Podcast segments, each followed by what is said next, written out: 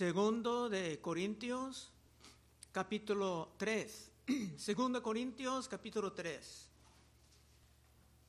San Pablo está aún en la situación incómoda en que tiene que defender su autoridad como apóstol. Eso es lo que hemos visto por varios capítulos. Era incómoda porque explicando sus calificaciones, sus opositores en Corinto, no, no habían muchos, pero ahí estaban, sus opositores iban a decir que estaba exaltando a sí mismo. Pero era necesario para proteger el Evangelio porque unos maestros falsos han venido de Jerusalén tratando de exigir que las iglesias observan elementos del pacto antiguo. Y esto sería un desastre. Número uno, comenzamos otra vez a recomendarnos a nosotros mismos, Pablo hablando. ¿O tenemos necesidad, como algunos, de cartas de recomendación para vosotros? ¿O de recomendación de vosotros? Eso es lo que estaba pasando con otros. Es que vinieron con cartas muy impresionantes de parte de diferentes autoridades de Jerusalén y apartando de sus visitas a las iglesias pidieron cartas de ellas también. Entonces, habían predicadores que tienen un montón de cartas de recomendación. Pero Pablo dice que esto no es la manera de establecer la autoridad de uno. Dos, nuestras cartas sois vosotros, escritas en nuestros corazones, conocidas y leídas por todos los hombres, siendo manifiesto que sois carta de Cristo expedida por nosotros, escrita no con tinta, sino con el Espíritu del Dios vivo, no en tablas de piedra, sino en tablas de carne del corazón. Esto es como Cristo enseñando que los maestros son conocidos por sus frutos.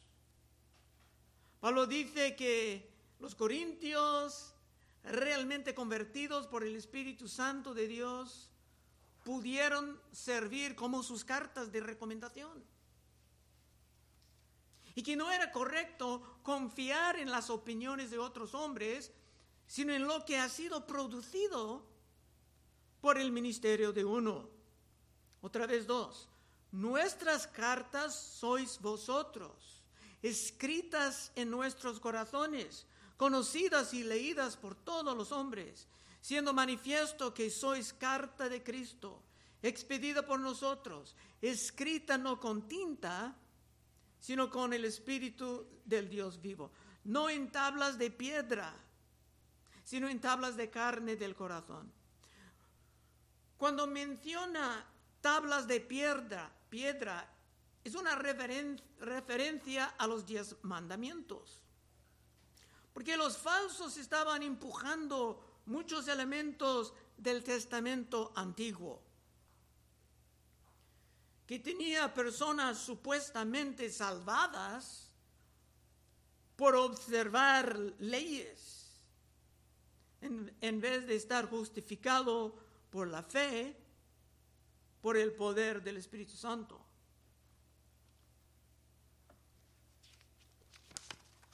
Cuatro. Y tal confianza tenemos mediante Cristo para con Dios, que no seamos competentes por nosotros mismos para pensar algo como de nosotros mismos, sino que nuestra competencia proviene de Dios, el cual asimismo nos hizo ministros competentes de un nuevo pacto, no de la letra, sino del espíritu porque la letra, la letra mata, mas el espíritu vivifica. Aunque el capítulo de hoy es bien corto, entrando en ese tema sobre la letra matando y el espíritu vivificando, es fácil de usar mucho tiempo abriendo el tema, también ha sido un verso bien abusado. Un ministro que realmente será fructífero en su obra no será fructífera por su propio poder, por sus logros académicos, ni por sus propias ideas, sino que su competencia vendrá de Dios. No va a guiar a las personas a estar justificadas por seguir ciertas leyes, sino que serán justificadas por su fe en Cristo, en su sangre. Romanos 5.1. Justificados pues por la fe, tenemos paz para con Dios por medio de nuestro Señor Jesucristo. Justificados por fe. Una gran lema de la reforma. Y también en Romanos 3:24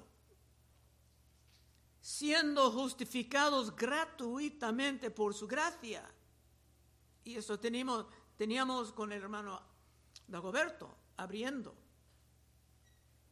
Gratuitamente por su gracia, si estás salvados, ha sido un don de Dios. Mediante la redención que es en Cristo Jesús, a quien Dios puso como propiciación por medio de la fe en su sangre. La fe en su sangre para manifestar su justicia a causa de haber pasado por alto en su paciencia los pecados pasados. No confiamos en que se puede estar redimido por seguir ciertas leyes, no por ciertas ceremonias, y ciertamente no enseñando que te puedes estar bien con Dios siguiendo el pacto antiguo que ahora ni es vigente. Si solamente llegas a ciertas reglas sin el Espíritu Santo, sin la fe en Cristo, entonces es correcto decir que no tienes más que la letra que mata y no, no un espíritu que vivifica. Eso es lo que podemos ver en las sectas, como los testigos de Jehová, los mormones emplean la Biblia, aunque tienen Biblias alteradas, pero es como letra muerta. Muchos mencionan la cantidad de abusos de niños en el estado de Utah, está muy, muy alto y uno imaginaría si los mormones están tan santos, ¿por qué todo esto está pasando en su estado? Siete, y si el ministerio de muerte grabado con letras en piedra fue con gloria, tanto que los hijos de Israel no pudieron fijar la vista en el rostro de Moisés, a causa de la gloria de su rostro, la cual había de perecer, ¿cómo no será más bien con gloria el ministerio del Espíritu? Esto está hablando de algo extraño que pasaba en el ministerio de Moisés. y quiero regresar a esto para verlo, porque Pablo va a usar ese evento metafóricamente. Éxodo 34, 29. Y aconteció que desciendo Moisés del monte de Sinaí con las dos tablas del testimonio en su mano, al descender del monte, no sabía Moisés que la piel de su rostro resplandecía después que hubo hablado con Dios. Hay un principio aquí. Cuando tú estás muy, muy en comunicación con Dios, hay algo contagioso, aun si tú no te sepas por qué. Y vamos a ver esto terminando el mensaje. Moisés tenía una cara que brillaba. Continuando, y Aarón y todos los hijos de Israel miraron a Moisés y aquí la piel de su rostro era resplandeciente y tuvieron miedo de acercarse a él. Entonces Moisés los llamó y Aarón y todos los principales de la congregación volvieron a él y Moisés les habló.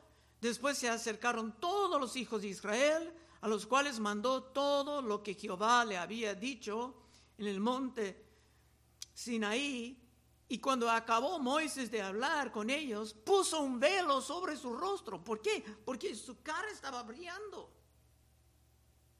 Y Pablo va a emplear ese evento metafóricamente, enfocando en el velo. Es que había gloria brillando de la cara de Moisés. Y a la gente ni pudieron mirarle. Así que había algo sumamente glorioso en el viejo pacto. Pero Pablo lo llama un ministerio de muerte. Porque la ley en sí sola no puede salvar a nadie. Y para los que trataban de regresar al pacto antiguo en Corinto y otras iglesias, Pablo estaba peleando con eso en todos lados, querían regresar al pacto antiguo cuando ya era abolido, reemplazado por el nuevo pacto, era mil veces peor. Era un pacto glorioso, pero tenía que perecer. Hasta en la historia de Melquisedec había evidencia de que algún día ni iban a observar el sacerdocio de Aarón bajo Moisés, sino que otro orden de sacerdocio sería implementado. Hebreos 7:11. Si pues la perfección fuera por el sacerdocio levítico, ¿por qué bajo él recibió la ley, ¿qué necesidad habría aún de que se levantase otro sacerdote según el orden de Melquisedec?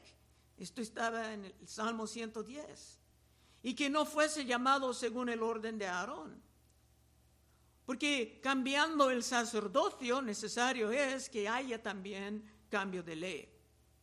Y aquel de quien se dice esto es de otra tribu de la cual nadie sirvió al altar, porque manifiesto es que nuestro Señor, hablando de Cristo, vino de la tribu de Judá, de la cual nada habló Moisés tocante al sacerdote. Cristo era rey, sacerdote y profeta a la vez, pero bajo el orden del Melquisedec.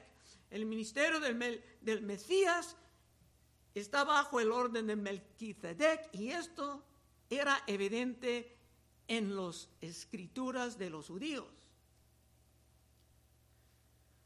Así que Pablo y otros tenían que gastar mucha tinta resistiendo la gran tentación de regresar al pacto de Moisés, cuando ya ha sido reemplazado. Mientras el templo estaba en pie, los judíos pudieron apuntar a él, invitando a los cristianos judíos a regresar a los sacrificios y a todas las ceremonias. Pero en el año AD 70, Dios usaba a los romanos para derrumbar al templo y aplastar toda la ciudad de Jerusalén, poniendo fin a esa, esa tentación constante. 9.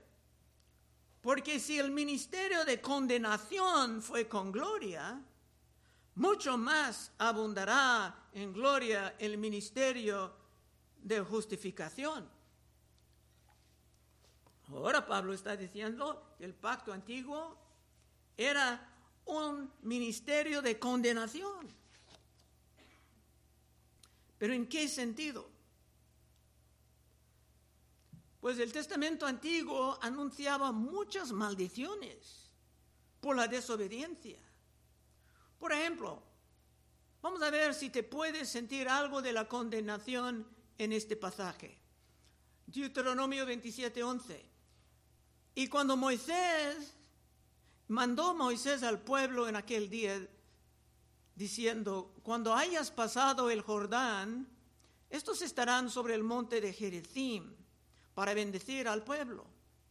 Simeón, Leví, Judá, Isaacar, José y Benjamín y estos estarán sobre el monte Ebal para pronunciar la maldición. Rubén, Gad, Aser, Zabulón, Dan, Neftalí. Y hablarán los levitas y dirán a todo varón de Israel en alta voz, maldito el hombre que hiciere escultura o imagen de fundición, abominación a Jehová, obra de mano de artífice y la pusieren a culto, y todo el pueblo responderá y dirá, amén. Maldito el que deshonrare a su padre, o a su madre, y dirá a todo el pueblo, amén. Maldito el que redujere el límite de su prójimo, y dirá a todo el pueblo, amén. Maldito el que hiciere errar al ciego en el camino, y dirá a todo el pueblo, amén. Maldito el que pervertiere el derecho del extranjero, del huérfano y de la viuda, y dirá a todo el pueblo, amén. Maldito el que se acostare con la mujer de su padre por cuanto descubrió el regazo de su padre, y dirá a todo el pueblo, amén. Maldito el que se ayuntare con cualquier bestia, y dirá a todo el pueblo, amén. Maldito el que se acostare con su hermana, hija de su padre o hija de su madre, y dirá a todo el pueblo, amén. Maldito el que se acostare con su suegra, y dirá a todo el pueblo, amén. Maldito el que hiriere a su prójimo ocultamente y dirá todo el pueblo, amén. Maldito el que recibiere soborno para quitar la vida al inocente y dirá todo el pueblo, amén. Maldito el que no confirmare las palabras de esta ley para hacerlas y dirá todo el pueblo, amén. Bueno, ¿puedes sentir acaso algo de la condenación en estas palabras? Yo recuerdo una vez hace décadas evangelizando en Tijuana, cuando leí esa parte en una esquina muy transitada en medio de la ciudad de Tijuana y de repente había silencio. El pacto viejo era glorioso, pero sin la sangre de Cristo, sin el Espíritu Santo, era un ministerio de condenación. 10. Porque aún lo que fue glorioso no es glorioso en este respecto, en comparación con la gloria más eminente. Porque si lo que parece tuvo gloria, mucho más glorioso será lo que permanece. Tenemos que recordar, alguien estaba tratando de regresar a todas estas reglas del pacto antiguo y Pablo tenía que resistir. Hermanos, aunque podemos emplear versos del Testamento Antiguo, somos ministros del nuevo pacto, de la salvación en Cristo por la fe en su sangre. El, el nuevo pacto es muchísimo más glorioso y también es permanente. No vino solamente por un rato como el viejo. 12. Así que teniendo tal esperanza usamos de mucha franqueza. Y no como Moisés que ponía un velo sobre su rostro para que los hijos de Israel no fijaran la vista en el fin de aquello que había de ser abolido. Y ahora mismo el pacto viejo ha sido abolido. Había una ruptura en la cortina en el templo. El templo fue destruido en el mismo siglo. Aunque es correcto estudiar toda la Biblia, no queremos nunca regresar a la implementación del viejo pacto. Esto estaban intentando en Corinto algunos y era un desastre que Pablo tenía que apagar. Y aquí el velo de Moisés está empleada metafóricamente. Mucho en el pacto viejo era escondido, en sombras, en tipos. Pero ahora en el nuevo pacto, todo está revelado muy claramente. Con Cristo Jesús como el corazón de toda la revelación, todo es muy claro. Yo diría hasta en el libro de, de Apocalipsis, si se ponga Cristo en el centro de todo. De hecho, en realidad, todo el Testamento antiguo estaba hablando de Cristo. En el libro de Lucas, después de la resurrección de Cristo, él se encontraba con dos discípulos que eran muy desanimados y caminando con ellos les dio un gran estudio bíblico. Solamente voy a citar una porción. Lucas 24 4:25. Entonces él le dijo, oh insensatos y tarde de corazón, para creer todo lo que los profetas han dicho. ¿No era necesario que el Cristo padeciere estas cosas y que entrara en su gloria? Ahora el punto. Y comenzando desde Moisés y siguiendo por todos los profetas, les decía en todas las escrituras lo que de él decían. Todo el Testamento antiguo estaba hablando de Cristo.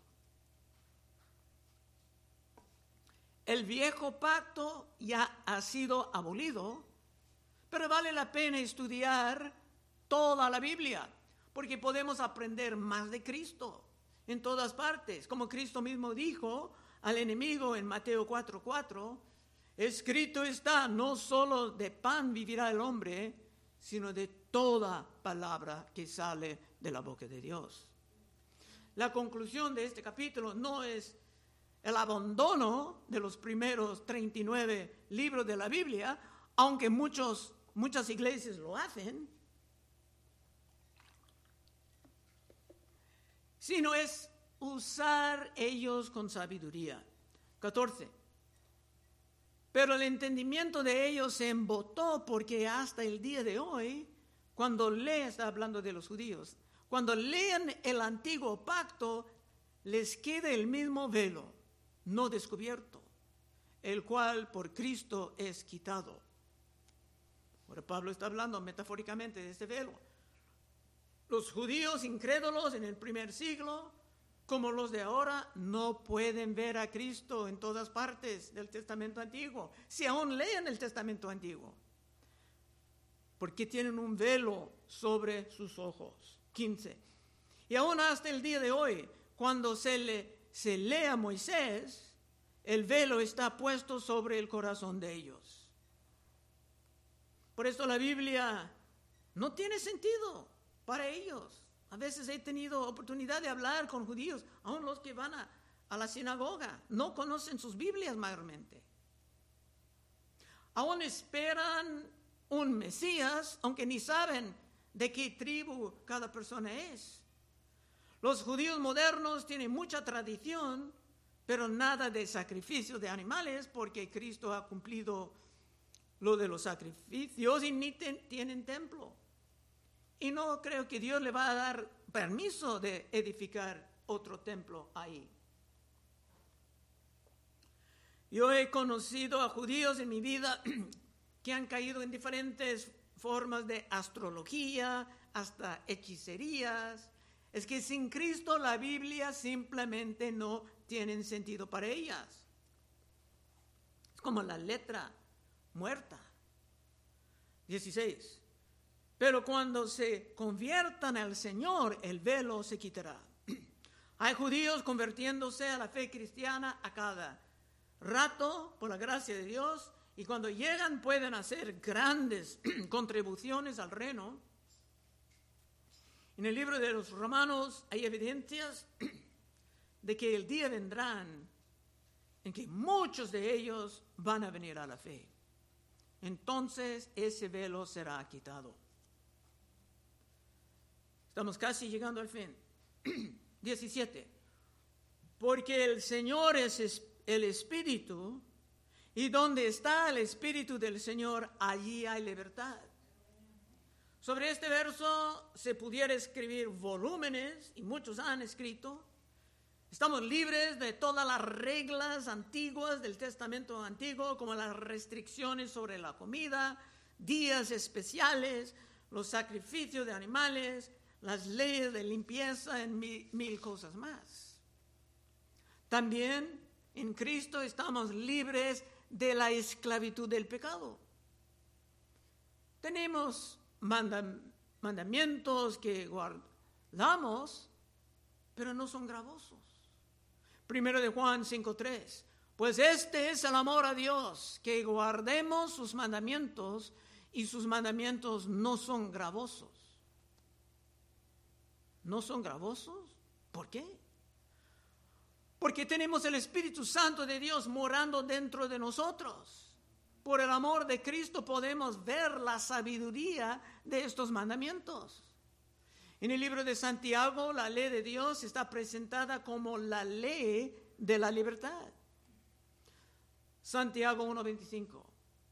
Mas el que mira atentamente en la perfecta ley la, de la libertad y persevera en ella, no siendo oidor olvidadizo, sino hacedor de la obra, este será bienaventurado en todo lo que hace. Es un texto del Nuevo Testamento. También en Santiago 2, 12. Así hablad y, y así haced como los que habéis de ser juzgados por la ley de la libertad. ¿Cómo es que la ley funcione para dar libertad? Piénsalo. Cuando tú estás manejando tu carro, cuando todos observan las leyes del tráfico, te puedes llegar a tu destinación con un poco de paciencia, puedes escoger qué camino que quieres llevar.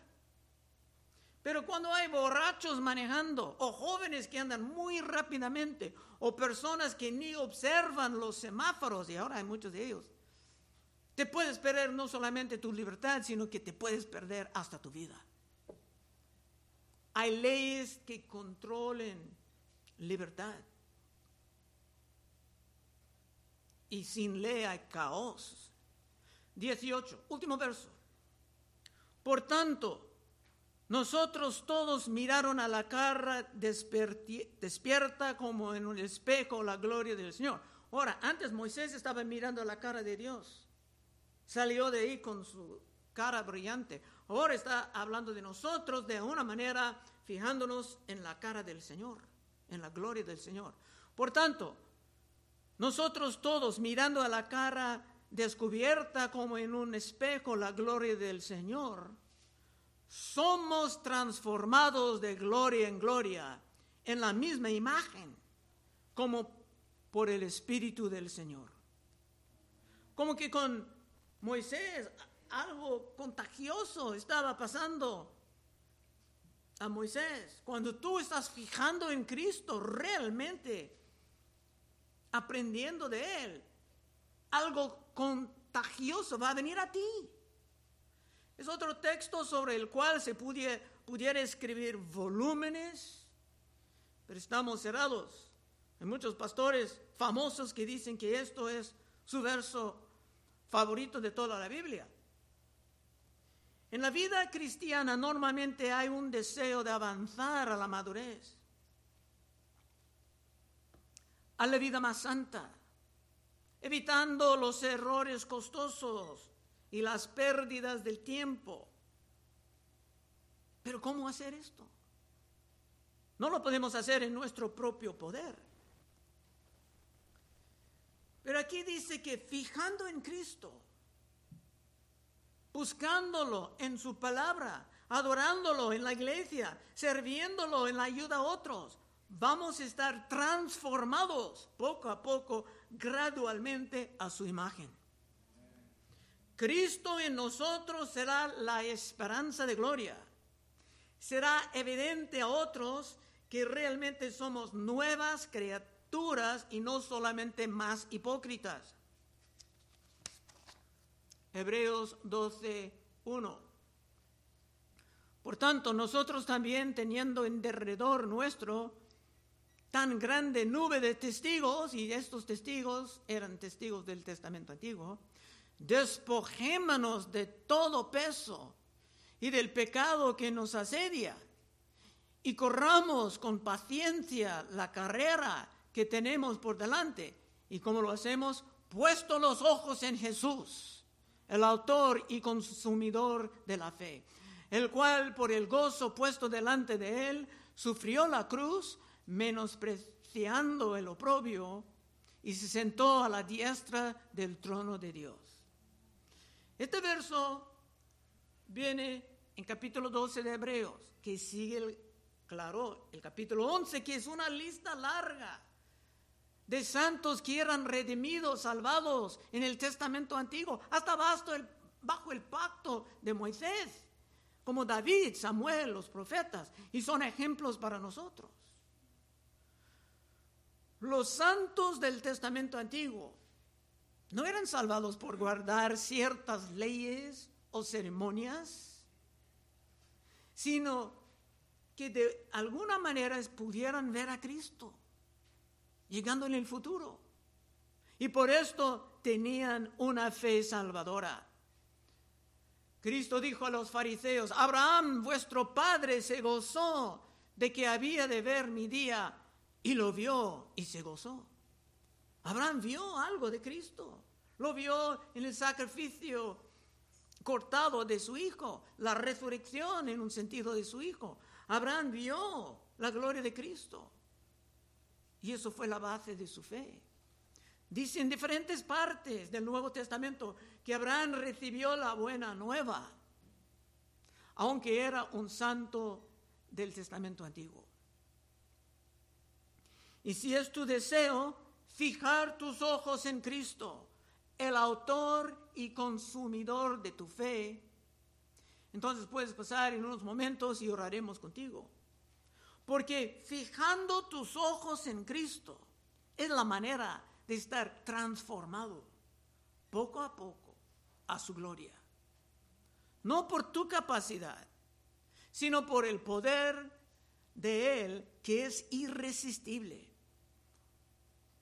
Como Pablo dijo en otra parte, y con esto estamos cerrando, Colosenses 1:25, de la cual fui hecho ministro, Pablo hablando, según la administración de Dios que me fue dada para con vosotros, para que anuncie cumplidamente la palabra de Dios, el ministerio que había estado oculto desde los siglos y edades, pero que ahora ha sido manifestado a sus santos, a quienes Dios quiso dar a conocer las riquezas de la gloria.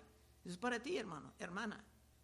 Conocer las riquezas de la gloria de este ministerio entre los gentiles que es Cristo en vosotros la esperanza de gloria. Vamos a orar. Oh Padre, te damos gracias por un pasaje así que nos anima, Señor, a estar transformados, a encontrar una manera